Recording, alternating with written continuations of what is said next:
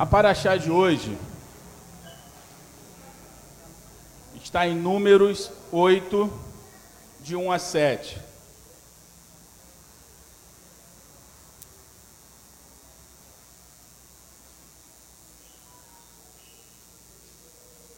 Se você quiser anotar aí, a paraxá de hoje está em Números 8, de 1 a 7. Zacarias 2, 10 a 4, 7. E Lucas 15, 1 a 16, 31. Se você quiser estudar, depois anote esses, esses trechos que faz parte da paraxá de hoje. Amém? A paraxá de hoje é quando subires. E está em Números 8, versículo 1. Quem tiver com as suas Bíblias, Números 8, versículo 1. Amém ou misericórdia? Vamos lá, vamos lá. Números 8, 1 a 7. Diz assim: E falou o Senhor a Moisés, dizendo: Falarão e diz-lhes: quando acenderes as lâmpadas, as sete lâmpadas iluminarão o espaço em frente do candelabro. E Arão fez assim: acendeu as lâmpadas do candelabro para iluminar o espaço em frente, como o Senhor ordenara a Moisés. E era esta a obra de, de candelabro, obra de ouro batido, desde o seu pé até as flores. Era ela de ouro batido, conforme o modelo que o Senhor mostrara a Moisés Assim ele fez o candelabro. E falou o Senhor Moisés, dizendo: Toma os levitas no meio dos filhos de Israel e purifica-os, e assim lhe farás para purificar. Aspaje sobre ele água da expiação, e sobre toda a sua carne farão passar navalha, e lavarão as suas vestes e se purificarão. Amém? Até aí por enquanto. Senhor nosso Deus, nosso Pai, abra, os nossos corações para que a Tua palavra possa nos ministrar nessa hora. Senhor, que não seja apenas eu falando, não seja eu falando, mas seja o Teu Espírito, Senhor, porque a Tua palavra diz que nós somos canais de bênção, meu Pai. E, Senhor, eu gostaria de me colocar na posição de canal de bênção nessa manhã. Que tudo, Senhor, que for dito aqui, seja do Teu Espírito, seja vindo de Ti, para que possamos estar, Senhor, é, alimentados pela tua palavra, em nome de Jesus. Amém. Abra seu coração nessa manhã, para que o Senhor possa verdadeiramente falar com você. Quebre toda a sua resistência, abra, só apenas abra o seu coração. A paraxá dessa semana é quando subires.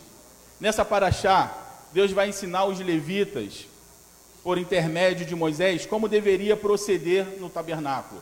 E isso é, eu vou falar para vocês, desde que eu comecei a estudar sobre o tabernáculo, parece que clicou alguma coisa no meu cérebro. Porque quando você começa a estudar o tabernáculo, você vê o quanto que Deus, ele é detalhista, o quanto que Deus, ele gosta da perfeição e ele não aceita um culto de qualquer forma. O quanto que Deus, ele, ele espera de nós toda a nossa adoração. Então, desde que eu comecei a estudar sobre o tabernáculo, isso tem é, mexido muito comigo. Na verdade, acho que isso tem trazido mais temor ao meu coração. E o primeiro versículo que nós lemos fala assim: Falarão e diz-lhes: Quando acender as lâmpadas, as sete lâmpadas iluminarão o espaço em frente ao candelabro. A primeira orientação era acender as lâmpadas. E aí eu gostaria de trocar um pouquinho com vocês. Imagine, aqui, ó, imagine aí o santo. Eu poderia ter colocado ali, mas eu não quis colocar justamente para excitar é, o nosso pensamento. Imagina lá o santo. O que, que nós temos dentro do santo? Pães ázimos. É, pães da proposição. A menorá e o altar do incenso. Nós temos essas três coisas. Então, quando, se você lembrar, a disposição era mais ou menos assim: o candelabro ele ficava aqui, aqui ficava o, o altar do incenso e ali ficava a mesa onde estava o pão. Imagine comigo, a primeira coisa que o sacerdote tinha que fazer, acender essas lâmpadas. E essa lâmpada ela vai clarear diretamente aonde? Na mesa, no pão da proposição. Isso me chamou a atenção porque eu estava vendo essa semana, eu gosto de assistir aquele H de História e fala algumas coisas, né? De estudos bíblicos, eu gosto de assistir. Eu achei interessante porque eles estavam falando alguma coisa e passou uma cena de Jesus partindo o pão e dando para os seus discípulos. Só que quando eu, ve, quando eu olhei para o pão, qualquer um de nós consegue identificar um pão com fermento, amém? Quando eu olhei para o pão, era aquele pão lindo, bonito, de padaria. Eu fiquei pensando: não, esse pão não é o pão que o Senhor partiu naquele dia. E eu fico pensando que no momento que ele acende aqui, vai clarear onde? No pão. E o pão tinha que ser o quê? Sem fermento. Se ele estivesse no escuro, ele poderia até passar um, um pão com fermento, poderia passar como pão da propiciação. Mas no momento que ele é aceso, você identifica logo se o pão ele tem fermento ou não. E o fermento fala de quê? O nosso pecado. Isso significa o quê? Quando o Espírito de Deus ele é, ele resplandece, a primeira coisa que ele vai clarear é a sua vida. Se você tem pecado ou se você não tem. Se você realmente está diante do Senhor com o coração puro ou se você está com segundas intenções. Não é à toa que tem cada posição dos móveis dentro do santo, não é, não é aleatório. Preste atenção porque isso é fantástico. Nada na Bíblia é aleatório. Nada na Bíblia está por acaso, tudo tem um significado. Lógico que nós não sabemos todos os significados, mas gradativamente Deus vai dando a revelação para fortalecer o que? a nossa vida. Agora deixa eu fazer uma outra pergunta. Antes de clarear o pão, e se eu estou acendendo as lâmpadas, quem é a primeira pessoa que a luz vai refletir? Quem é a primeira coisa que a luz vai refletir? Quem está acendendo. Quem está acendendo, a luz vem primeiro em quem? Em quem acende. Preste atenção da forma como eu e você entramos na presença de Deus. Porque para que eu possa ministrar cura em alguém, eu tenho que ser curado. Para que eu possa ministrar libertação a alguém, primeiro eu tenho que ser liberto. Para que eu possa ministrar a verdade sobre alguém, a verdade tem que estar sobre a minha vida. Você não pode fazer nenhuma dessas coisas se primeiro essa luz não refletir você. A primeira coisa que se fazia dentro dos santos era essa, acender a luz. E sabe o que é a luz é interessante? A luz ela dissipa todas as trevas. E é essa luz que vai dissipar tudo nas nossas vidas. Eu costumo dizer que eu não gosto de pregar. E é verdade. Porque toda pregação que é feita, primeiro tem que ministrar o meu coração para depois ministrar o coração de vocês. Toda exortação que é feita, primeiro tem que exortar a minha vida para depois exortar vocês. Se por um acaso, se por um acaso eu achar que isso é normal e achar que eu devo de, é, exortar a igreja, mas não ser exortado, eu serei cobrado de cada palavra que saiu da minha boca. Pregar não é algo bonito, legal. Pregar exige uma grande responsabilidade de quem está pregando. Por isso que o temor do Senhor é o princípio da sabedoria.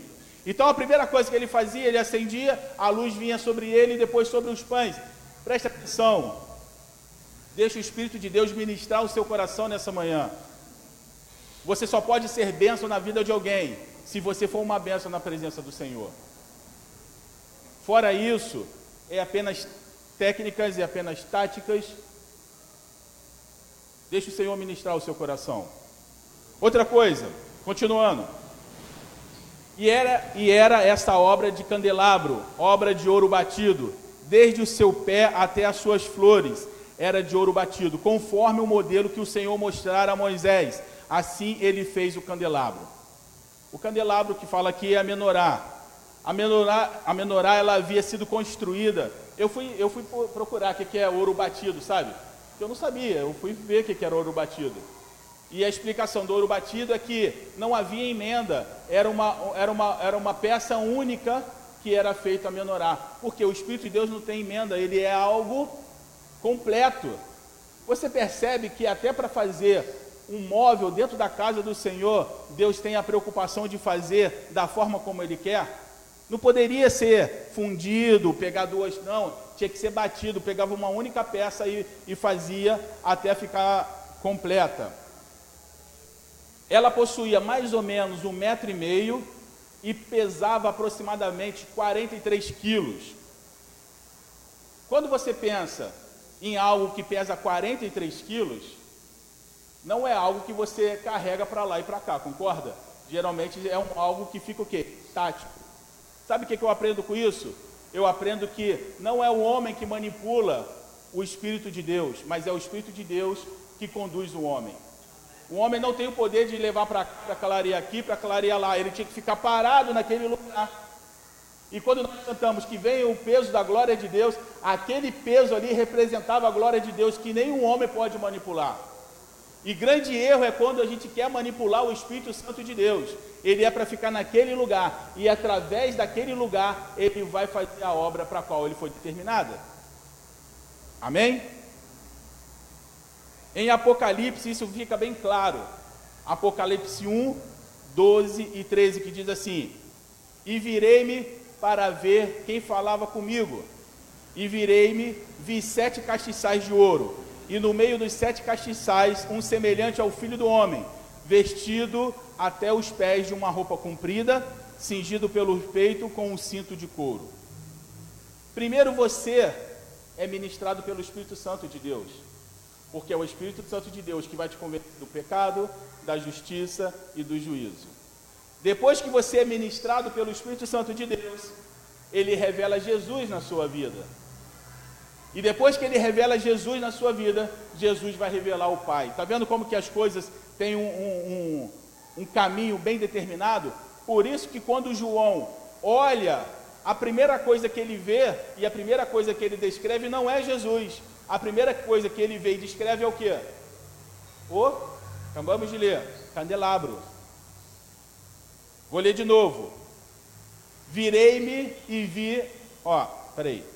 E virei-me para ver quem falava comigo. E virando-me, vi sete castiçais de ouro. Primeiro, você só entende Jesus, você só entende o sacrifício dele, você só entende o amor dele através do Espírito Santo de Deus. Você não consegue ir direto a Jesus sem que você seja ministrado pelo Espírito Santo de Deus. Por isso que muitas vezes a gente prega para as pessoas e às vezes a gente quer inculcar na cabeça das pessoas, mas Jesus fala o quê? Não é nem por força e nem por violência, mas sim pelo meu Espírito. Então, primeiro você é ministrado pelo Espírito Santo. Essa luz do Espírito Santo vai clarear, vai revelar Jesus e Jesus vai revelar o Pai. E aí a obra está completa nas nossas vidas. É, o trabalho do tabernáculo não podia ser de qualquer forma, até porque o que acontecia no tabernáculo não era qualquer coisa. Preste atenção, quando você vem para a casa de Deus, você não pode vir de qualquer forma, porque o que acontece aqui não é qualquer coisa. É por isso que hoje, todas as vezes que nós cantamos algum hino, alguma música, me chama muita atenção, porque o que cantamos muitas vezes não é o que vivemos. Igual nós estávamos cantando, vem com o peso da sua glória. Vem com o peso da sua glória, meu irmão. Verdadeiramente nós queremos o peso da glória de Deus nas nossas vidas? Deixa até o celular cair no chão. Fica tranquilo, irmão. Tem certeza que você quer o peso da glória de Deus na sua vida? Nossa, o silêncio quase me ensurdeceu agora. Para e pensa. Não, pensa no que você está cantando, meu irmão. Vem com o peso da sua glória. É muito perigoso você pedir isso, de qualquer forma. De qualquer forma é muito perigoso, porque o peso da glória de Deus vai te derrubar no chão. A Bíblia fala que homens usados por Deus, homens temente a Deus, quando se via diante do anjo do Senhor, eles caíam o quê? De joelhos. O peso da glória de Deus não é qualquer coisa. Então você não pode vir para a casa do Senhor de qualquer maneira. Porque o que acontece aqui não é qualquer coisa. E ele fala assim: toma os levitas no meio dos filhos de Israel e purifica-os. Isso aqui para mim me chamou muita atenção. Não é o fato das pessoas ser levitas que elas já tinham livre acesso dentro do templo.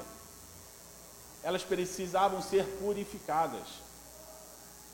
Não é o fato de você estar na casa do Senhor todos os dias que você vai ser abençoado. Você precisa ser purificado. O sangue de Jesus tem que lavar a nossa mente e o nosso coração. Ser levita não dava livre, livre acesso dentro do, do tabernáculo. Assim como vir na casa do Senhor também não te dá livre acesso, a menos que você se arrependa dos seus pecados. A palavra do Senhor nos ensina isso. E ele continua assim: E assim farás para purificar, as partes sobre eles a água da expiação. Meu irmão, quem é a água da expiação? 1 João 1,1: No princípio era o Verbo, o Verbo estava com Deus e o Verbo era. O que, que é Verbo? Palavra. Então quem vai? É interessante porque preste atenção, porque está escrito assim: água da expiação. Não poderia ser qualquer tipo de água apenas água. Ele faz questão de escrever água da expiação. E quando Jesus fala, Eu sou o caminho, a verdade e a vida, nós somos espiados através do que? Da Sua palavra. Deixa Deus ministrar seu coração. E ele continua: E sobre toda a carne farão passar navalha. Isso aqui bugou a minha mente. Porque quando fala assim, passar navalha sobre a carne, está falando de quê? Vamos lá, gente. Está falando de quê? Hã? Tirar o pelo. Não é isso? Tirar todo o cabelo. Ele fala aqui, passar a navalha e tirar todo o cabelo. Isso aí, o cabelo me deixou muito intrigado. Eu acho que eu fiquei a tarde toda pedindo a Deus para me mostrar. Por quê?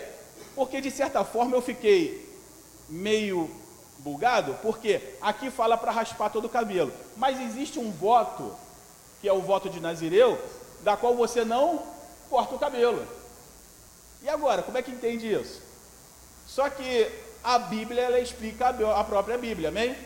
Se você quer a explicação, a Bíblia ela explica a Bíblia. Então vamos lá. Uma delas, um dos, do, dos significados que eu encontrei na Bíblia, o cabelo ele aparece como um sinal de beleza, como no caso de Absalão. Lembra de Absalão?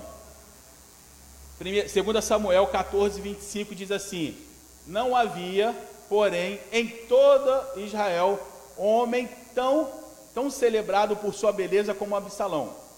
Da planta dos pés até o alto da cabeça não havia nele defeito algum. Quando cortava o cabelo, e isto se fazia no fim de cada ano, porque era muito pesado, seu peso era de 200 ciclos, segundo o peso real.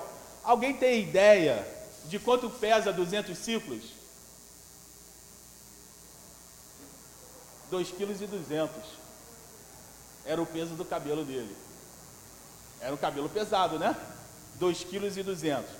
Então, quando você olha para essa passagem, você percebe que o significado do cabelo aqui significa o que?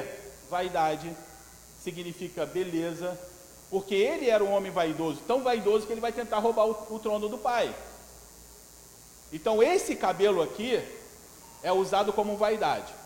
Mas tem outro significado do cabelo, que fala o seguinte: já o segundo significado, ele vai aparecer como cabelos brancos, que está em, em Apocalipse 1,14. E a sua cabeça e cabelos eram brancos como a lã, como neve, e os seus olhos como chama de fogo. De quem estou falando? De Jesus. Então você vê que de um lado você tem o cabelo, que ele vai ser. É... Como é que fala? Esqueci a palavra. De vaidade. E do outro lado você vai ver o cabelo que rep representa o que? Sabedoria e eternidade. Preste atenção numa coisa. Quando eu falo voto de Nazireu, qual é a primeira pessoa que vem à sua cabeça? Sansão, não é isso? E segundo a gente lê, e segundo Sansão, a força dele vinha da onde? Esse é o grande erro. A força dele vinha do cabelo. Tá vendo aí? A, o, o, o como é que se diz? É, o orgulho. Porque olha só, ele dava ênfase ao seu cabelo para não cortar, porque a força vinha do cabelo. Mas ele, como nazireu, ele fazia outras coisas que o nazireu também não podia fazer, entre as quais um nazireu não podia tocar nenhum defunto. E o que, que ele faz no caminho? Ele pega o mel que está dentro de uma carcaça de leão. Está entendendo aí? Ele pega o mel que está dentro da carcaça de leão. E eu estava lendo sobre o voto de Nazireu que fala que se você deixar que o seu cabelo encostasse em alguma coisa que fosse morta, você deveria cortar o cabelo. Esse é o voto de Nazireu que fala. Então preste atenção, a força de sanção vinha do seu cabelo. Para e pensa aí, para e pensa. Quando você fala voto de nazireado e você vê que Sansão tinha uma grande força e que a sua força vinha do seu cabelo, vamos colocar assim, força sobrenatural, não é isso? Cadê a força sobrenatural de Samuel? Samuel era nazireu. Samuel era nazireu, gente. Lembra do voto de Ana? Se o Senhor me der um filho, ele será nazireu, porque não será cortado nem o seu cabelo e nem a sua barba.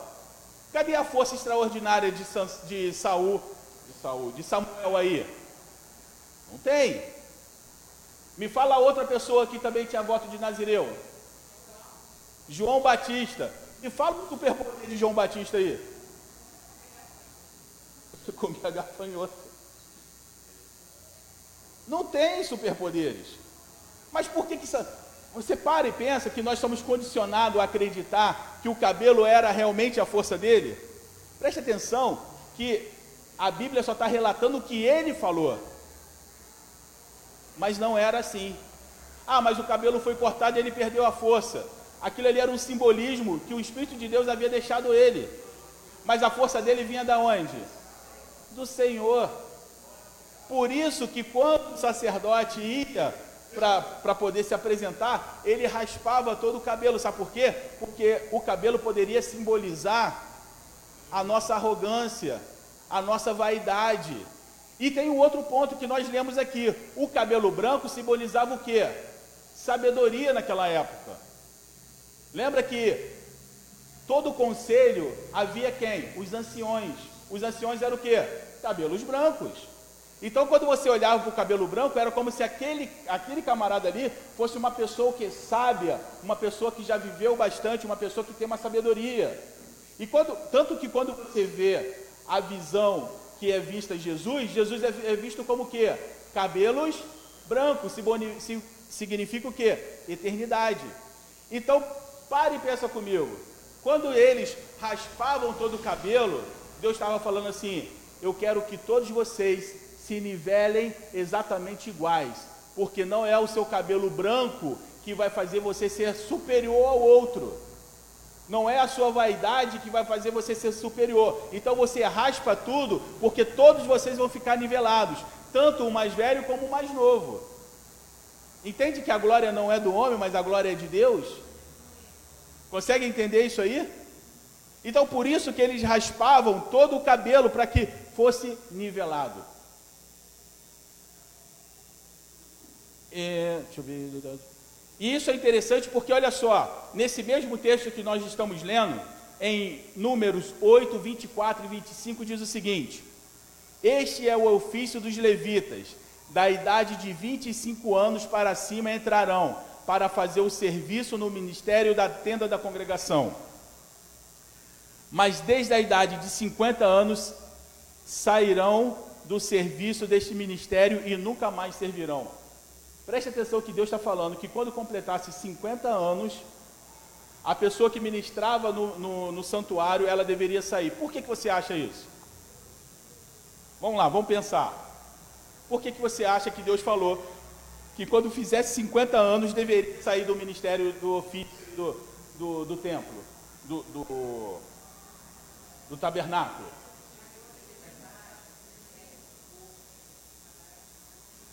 Ela falou que de acordo com a idade a gente perde o vigor, perde tudo, não é isso? Só que quando eu lembro em Caleb, Caleb fala assim: da idade de 45 anos, Deus me prometeu uma terra. Hoje eu tenho 85 anos e sou tão forte como naquela época. Permita que eu suba lá e tome aquela terra daqueles incircuncisos. E ele conseguiu? Então a idade não é um problema na questão do vigor. Oi? Aos 50 já deveria ter alcançado a sabedoria. É isso aí. Mas uma sabedoria humana. Se ele passasse dessa idade, ele seria o quê? Quem já trabalhou com uma pessoa que está na sessão há anos? Quem já trabalhou? Quando você chega com essa pessoa que está há anos no serviço, como que ela te trata? Eu sei de tudo. Eu sei de tudo. Ó, oh, isso aqui não vai dar certo, isso aqui vai dar certo, eu tenho experiência. Não é assim que funciona? O Marcão não está aqui, mas se ele estivesse aqui, ele, ele, ele ia concordar comigo. Existe uma, uma coisa no quartel que é assim: nunca é, se indisponha com o cabo velho. Porque o cabo velho está, às vezes, 10, 15, 20 anos na sessão. Ele sabe tudo. E aí você chega novinho na sessão, sabendo toda a teoria, e ele fala assim: Você sabe a teoria, mas eu sei a prática. Então o que, que Deus está falando aqui? Quando chegar na idade de 50 anos, ele vai sair, porque não é a sabedoria humana que vai mudar o que eu estou mandando fazer. Não é pela sabedoria humana, que pode, também pode vir a arrogância, que vai querer ditar as regras dentro da minha casa. Então, quando você se fizer 50 anos, que você achar que você já sabe tudo, você sai e deixa os mais novos. E aí eu vou sempre tendo que renovando aquela juventude. Você percebe que Deus tem a preocupação de que o homem não manipule a sua obra? Consegue perceber isso aí? Consegue perceber que a obra é de Deus e que todos os dias nós aprendemos algo novo, mas nós, pelo tempo, achamos que temos grande sabedoria? É o que está dizendo aqui. Preste atenção no que o Senhor está falando para você nessa manhã. A grande lição que aprendemos nessa manhã é que o dono da obra é o Senhor. Não sou eu, não é o pastor Ludwig, não é o Rabino Eduardo. O dono da obra é o Senhor. E nós caminhamos segundo a orientação do Senhor. E não importa se você tem um ano ou se você tem 50 anos, a sabedoria humana, ela não vai estar acima da sabedoria divina. Mas muitas vezes nós colocamos a sabedoria divina acima da sabedoria humana. Você acha que um pastor com 20, 30 anos de ministério se submeteria a ouvir um sonho de uma criança? Fala para mim. Eu já passei por isso. Num determinado momento da minha vida, um dos meus filhos tiveram um sonho com a igreja. E nós falamos o sonho para o pastor. E o pastor falou o quê? Ah, isso é coisa de criança. Anos depois, nós vimos acontecer exatamente o que estava no sonho de um dos meus filhos. Sabe por quê? Porque nós muitas vezes achamos que sabemos tudo.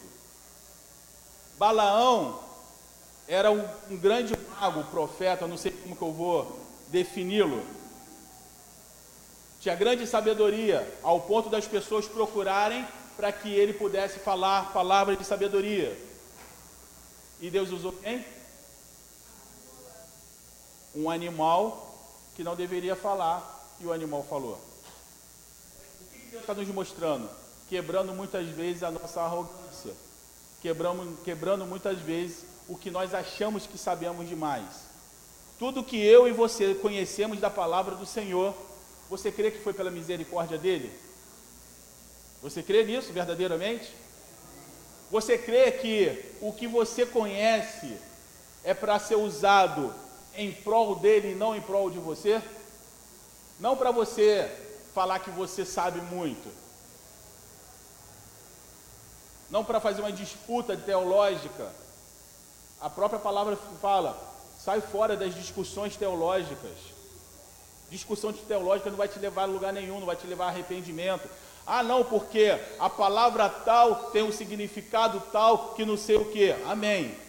Isso vai te fortalecer? Isso vai trazer alguma coisa para você? Se trouxer, amém. Se não trouxer, trouxer apenas a, a, arrogância de você saber demais, meu irmão, faz, sai fora disso.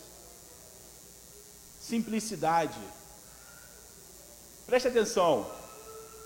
A palavra fala que quando Deus fez o mundo, ele fez através da sabedoria. Quem é a sabedoria? Hã? Tem certeza? Vamos lá, quem é a sabedoria? Jesus, não é isso? Então Jesus sabia como foi feito os fundamentos da terra, Jesus sabia todas as leis do universo, Jesus sabia tudo. Você viu ele discutindo coisas vãs com as pessoas? Não discutia. Alguém poderia falar, não, porque isso, ele não, mas eu conheço o fundamento da terra e é assim a medida tal e tal assim. Não. Tudo o que ele falava era para trazer o que? O arrependimento. Se você tem uma palavra e essa palavra não traz arrependimento, essa palavra não é do Senhor. Porque se você pegar de Gênesis e Apocalipse, você só escuta a mesma palavra: arrependa-se, arrependa-se, arrependa-se. João Batista vai para o deserto e qual era a mensagem dele? Arrependei-vos, arrependei. Eu fico imaginando João Batista igual um doido, né? Vestido de, de lã, comendo garfanhoto e gritando: arrependam-se, arrependam-se. Deveria parecer com aquele, aquele, aquele rapaz que tinha aqui no, no centro da cidade, que escrevia aqueles negócios. É, Senhor gentileza, deveria ser igual. Arrependam-se, arrependam-se. Essa sempre foi a primeira, essa, essa é tudo que o, que o Evangelho fala, se a gente puder resumir, é arrependa-se, porque é chegado o reino dos céus. E aí eu faço uma pergunta para você. Pense nisso. Por que, que Deus era tão severo com a forma de, de, de ministrar no tabernáculo? Por que, que Deus era tão severo em fazer todos as, aqueles rituais? Por que, que ele era tão severo para fazer tudo isso? Porque ele queria apenas? Pare e pensa. Eu quero que vocês pensem nisso. Por que, que Deus foi, foi tão severo para que tudo funcionasse da forma como ele queria que funcionasse? Por quê? Sim, ensinar, mas todo ensinamento tem um propósito definido. Qual é o propósito do tabernáculo? É isso que a gente às vezes por cima, entendeu? A gente precisa fazer alguns questionamentos dentro da Bíblia para que a gente possa ter as respostas dentro da Bíblia. Por quê? Por que, que ele, ele fez tudo aquilo, ele ensinava daquela forma? Talvez a resposta esteja na própria palavra, tabernáculo. O que, que é tabernáculo? Oi? Tabernáculo é? O que, que ele falou? Lugar do encontro. O tabernáculo é o lugar do encontro. Então, olha só o que, ele vai falar em Apocalipse. E preste atenção. E ouviu uma grande voz que dizia: Eis aí o tabernáculo de Deus com os homens, pois com ele habitará, e eles serão o seu povo, e o mesmo Deus será com eles, e será o seu Deus. Sabe o que eu entendo? Que Deus nunca quis a separação dele com o homem. Deus ensina o homem a ministrar no tabernáculo para que o tabernáculo, para que ele pudesse tabernacular com o homem, ou seja, para que ele pudesse habitar com o homem. Deus criou o homem para ser uma família com Deus. Deus não criou o homem para ele estar lá em cima e o homem aqui embaixo. Tudo que Deus quer é estar junto com o homem, como foi ele foi criado no jardim do Éden. No jardim do Éden, o homem fazia lá os seus, seus trabalhos. O homem trabalhava no jardim do Éden? Sim ou não? Ah, agora, agora eu quero saber. O homem trabalhava no jardim do Éden, sim ou não? Sim. Quem faz sim, levanta a mão aí. Quem acha que não, levanta a mão aí. Tinha tudo aí? E criou Deus o jardim do Éden, e no meio do jardim do Éden, Deus colocou o homem para que cuidasse, lavrasse aquela terra. Está escrito lá. O homem cuidava, só que ele não tinha o trabalho que ele vai ter depois do pecado. mas ele cuidava. Dar nome a centenas de animais é um trabalho ou não é? Por isso que quando a pessoa fala assim, ah, eu odeio Adão e Eva porque foi por eles que veio o trabalho. O trabalho não veio de Adão e Eva. Oi?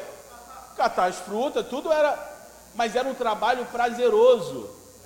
É como se você tem na sua casa ali sua, sua hortinha e você tem o prazer de fazer aquilo ali, você tem o prazer de mexer naquilo ali, você tem o prazer de cortar a, as folhas que estão, que estão secas.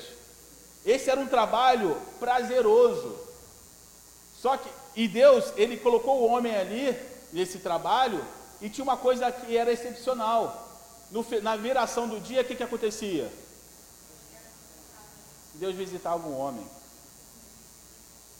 Vamos, vamos cortar, vamos cortar aqui o, o evangelho de, de glamour. E agora eu quero puxar na memória de vocês, puxar na ideia de vocês. Imagine você na praia mais bonita que tiver, e você andando juntamente com Jesus, e Jesus te perguntando: E aí, Urda, como foi o trabalho hoje? Ah, Senhor, eu dei o nome aí a 10 animais aí, eu achei que o macaco tinha cara de macaco. O que, que você acha? É, rapaz, você acertou. Macaco tem cara de macaco. E a girafa, rapaz, girafa, igualzinho girafa, você acha? É, girafa igualzinho girafa. Bom nome esse. Você imagina você andando com Jesus, conversando com Ele. Quando a gente, quem esteve aqui na, no, na, no sábado passado, a gente sentiu um pouquinho da presença de Deus, porque aquilo ali ainda é um pouquinho, para mim foi muito, mas ainda eu sei que é pouquinho. A gente sentiu um pouquinho da presença de Deus aqui, e os nossos corações já ficaram transbordando.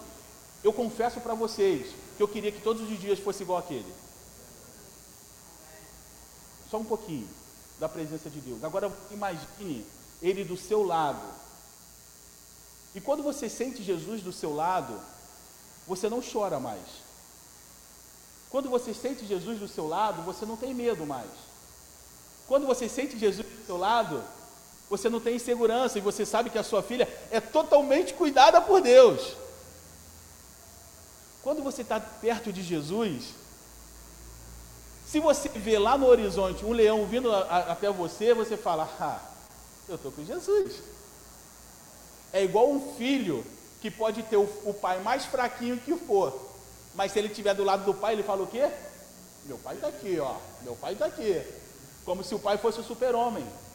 Sabe por que, que nós fazemos isso?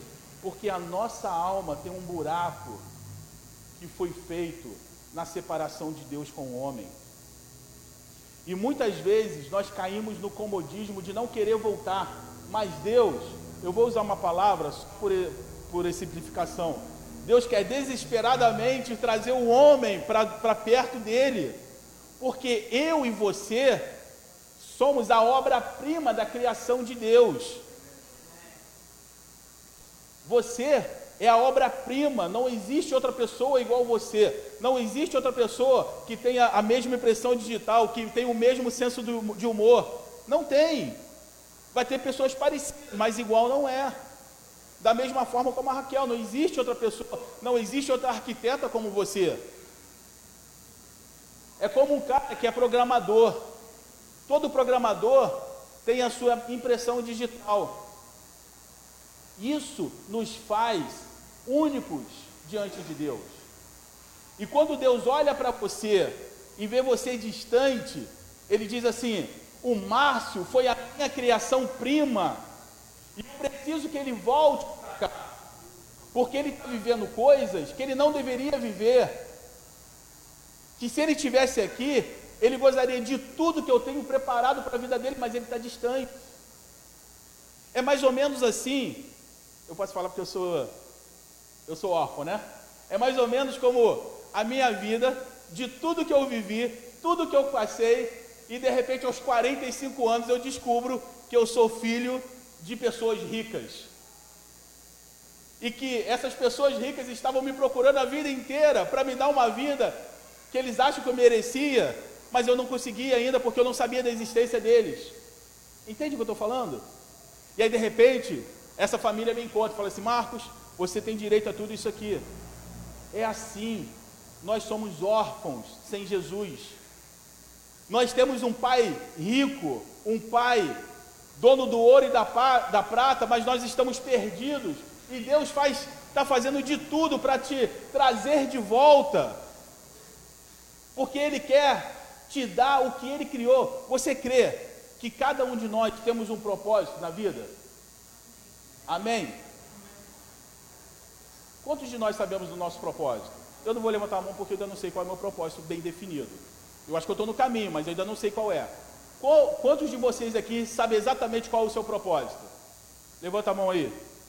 Um, dois, três. Não? Ninguém? Essa é a grande pergunta da humanidade. O que eu estou fazendo aqui? Qual é o propósito da minha vida? Será que o propósito da minha vida é sofrer? Será que o propósito da minha vida é ter um câncer?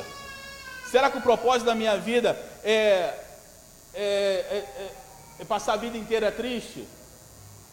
Conhecendo o Deus da Bíblia, eu tenho certeza que esse não é o propósito. Amém?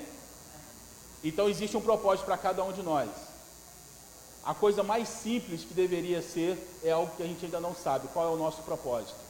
Se você não sabe qual é o seu propósito, é porque você ainda não sabe exatamente da onde você veio. E eu me coloco nisso, tá? Porque também é assim, a gente, a gente acha que sabe o propósito, mas ainda não sei exatamente qual é. Pode ter pessoas que sabem exatamente qual é o seu propósito. Mas isso é uma busca de todo ser humano. O ser humano ele vai na lua, ele vai, ele faz, inventa um monte de coisa porque ele quer criar um propósito para você, para si. Deus tem um propósito para cada um de nós. E esse propósito ele é único e específico. E é por isso que ele faz tudo que ele faz para atrair você e eu. Qual era o propósito da vida de Davi? Ter um filho que tentou roubar o seu trono? Ter um filho que morreu por causa do adultério? Qual era o propósito da vida de Davi? Fala você aí, o que, que você acha? Qual era o propósito da vida de Davi? Ser rei?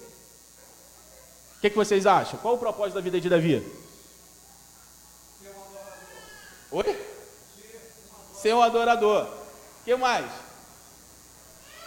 Você percebe que todos nós, conhecendo a vida de Davi, quando eu pergunto qual é o propósito da vida de Davi, ainda é difícil responder essa pergunta? Todos nós conhecemos a vida de Davi. Não é verdade? conhecemos desde o ministério até a morte dele, e mesmo assim é difícil responder qual é o propósito da vida de Davi. Qual era o propósito da vida de, de Moisés? Libertar o povo? Oi? Fazer o quê? Libertador de Israel. No caso de Moisés ficou bem mais definido, não é verdade? Qual era o propósito da vida de Josué? Conquistar de Israel.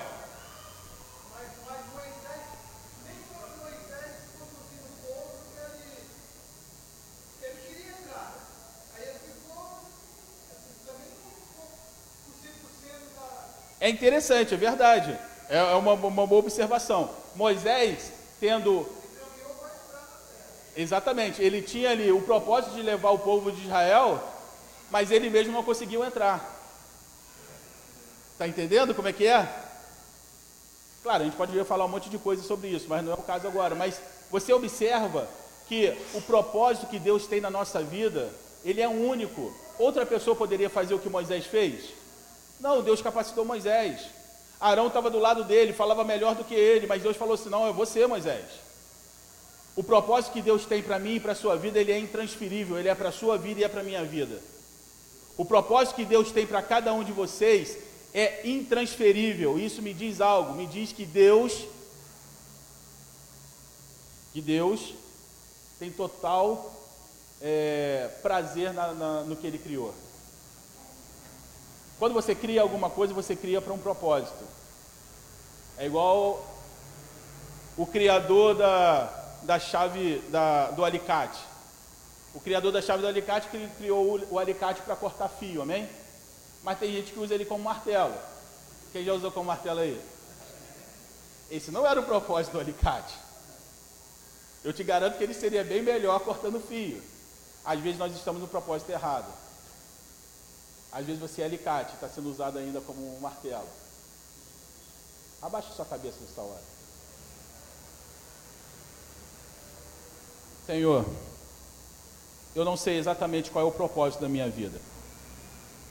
Eu não sei exatamente o que o Senhor tem preparado para a minha vida, para a minha família, mas uma coisa eu sei: todos os seus planos, eles são perfeitos, porque a tua vontade ela é perfeita, ela é agradável. E Senhor, sendo perfeita e agradável, eu confio plenamente no que o Senhor tem colocado no nosso caminho.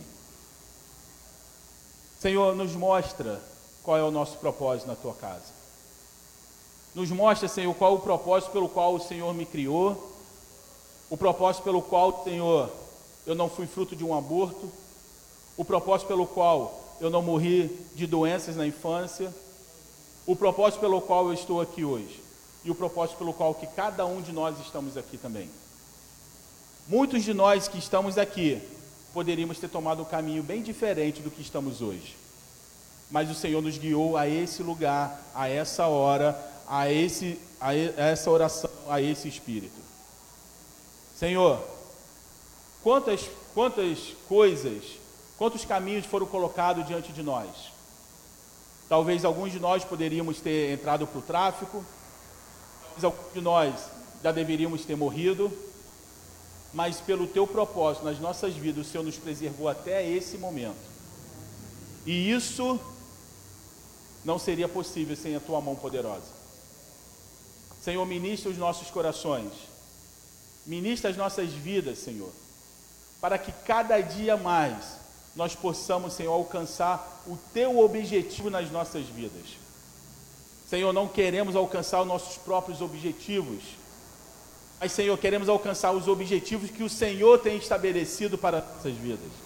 Porque nesses, ob nesses objetivos nós seremos vitoriosos. Porque a tua palavra diz que nenhum dos seus planos pode ser frustrado. E se os seus planos não podem ser frustrados, Senhor, eu quero estar no centro dos seus planos. Seja da forma como for. Se tiver que passar pelo deserto primeiro, para depois chegar em Canaã, que assim seja. Se tiver, Senhor, que atravessar o mar vermelho, que assim seja. Mas, Senhor, eu quero estar no centro da tua vontade. Porque ainda que eu passasse pelo vale da sombra da morte, Senhor, é terrível o vale da sombra da morte. É terrível Algumas pessoas que estão aqui sabem exatamente do que eu estou falando. O vale da sombra da morte é terrível. Mas, Senhor, ainda que eu passasse pelo vale da sombra da morte, me ajuda a não temer. Porque eu não posso dizer nesse momento que eu não vou ter medo. Mas, Senhor, se o Senhor me ajudar, ainda que eu passasse pelo vale da sombra da morte, eu não temeria mal algum. Porque a certeza que o Senhor coloca no meu e nos nossos corações, ninguém pode tirar o amor que o Senhor planta nos nossos corações, ninguém pode tirar. Porque o que o Senhor faz, homem nenhum pode desfazer. Senhor, nessa manhã, nós queremos, Senhor, atravessar a porta que o Senhor tem colocado diante de nós. Porque a tua palavra diz que o Senhor coloca uma porta que ninguém pode fechar. Nem nós mesmos podemos fechar essa porta, mas nós também podemos não querer passar por ela. Senhor, nos dá fé para dar passo de fé. Porque para a vida de cada, de cada crente, de cada cristão, a nossa vida ela só é possível através da fé. E Senhor, eu te louvo de todo o meu coração, porque a fé não pode ser ensinada. A fé é um dom que o Senhor planta nos nossos corações. E quando o Senhor planta isso nos nossos corações, isso demonstra o seu grande amor pela nossa vida, porque é uma ferramenta indispensável para ser aceito por ti. Porque a tua palavra diz que sem fé é impossível te agradar. Senhor, nos ajuda a ter fé. Nos ajuda, Senhor, a confiar. Nos ajuda, Senhor, a não murmurar. E, Senhor, nos dá o temor, porque é o princípio de toda a sabedoria. Senhor, se orações, essa oração for uma realidade na vida de cada um, uma igreja imbatível, tá? as portas do inferno não vai prevalecer de jeito nenhum, porque o nosso Deus é o Senhor dos exércitos. Nós entregamos a nossa vida nessa manhã nas tuas mãos. É em nome de Jesus. Amém.